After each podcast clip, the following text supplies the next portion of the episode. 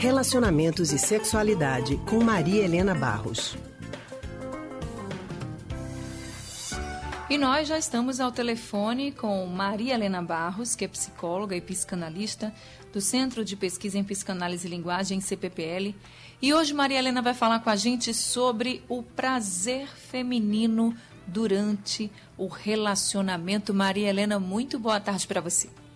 Boa tarde, Anne. Boa tarde, Leandro. Maria Helena, boa tarde para você também. Olha só essa informação, gente. Seis a cada dez mulheres americanas já fingiram orgasmo pelo menos uma vez na vida. É o que mostra uma pesquisa feita recentemente lá nos Estados Unidos e divulgada agora no mês de junho. E aí a gente pergunta para você, Maria Helena, por que as mulheres ainda fingem sentir prazer na hora do sexo? Poxa, uma questão, né? A gente vinha falando outro dia aqui na rádio mesmo da importância de se falar sobre a sexualidade, né? Porque ela ainda é recoberta de muito, de muito tabu, né?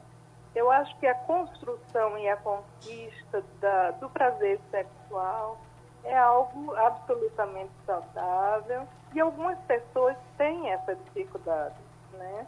Você fingir uma vez na vida ter um, um orgasmo, problema nenhum. Quis dar prazer ao seu companheiro com isso, tudo bem. O problema é se submeter a uma experiência sexual sem estar desejando, não é? Eu acho que ainda é a posição da mulher de, é, de uma certa submissão né, ao homem mas tem também um outro lado. A gente pode pensar, hum, não ter um prazer orgasmo na hora da relação sexual para a mulher não atinge tanto ao, é como, como atinge o homem. Não é? Porque para o homem é como se fosse uma falha, como se fosse uma perda da virilidade, né? como se um, algo muito drástico. São poucos os homens que lidam com isso com facilidade. Você pode ter uma vez ou não, seja porque está tenso, seja porque, enfim, por várias razões, né? Então, eu acho que o ideal é você poder se permitir dizer não quando não quer, não é? No entanto, o prazer sexual, ele é moldado de vários várias, vários ritmos, várias intensidades do prazer, né? Então, eu acho que desde que seja algo livre, né, que você puder não sentir também um orgasmo sexual, é, isso não é mistério algum, não é do meu ponto de vista. A questão Sim. e o risco é se submeter a ter uma vivência sexual sem absolutamente estar desejando, né? Como uma imposição vinda do parceiro, né? Vinda do outro. Às vezes eu acho, né, Maria Helena, que às vezes não é só uma imposição do parceiro, pode ser até esse histórico mesmo da sociedade, como você estava falando, como se realmente a mulher ali na hora do sexo fosse submissa ao homem e até se sentisse assim. Você falou sobre a questão de fingir orgasmo pelo menos uma vez na vida e que tudo bem que era algo, é algo que pode ser normal, mas nessa mesma pesquisa que mostrou na, lá nos Estados Unidos que 60% das mulheres já fingiram prazer pelo menos uma vez na vida, também mostrou que da quantidade de entrevistadas, 55% delas já disseram que fazem isso com frequência, ou seja, chega justamente nesse ponto que você está falando. Estão tendo uma vida sexual ativa, mas sem prazer, o que é muito ruim. O que é muito ruim.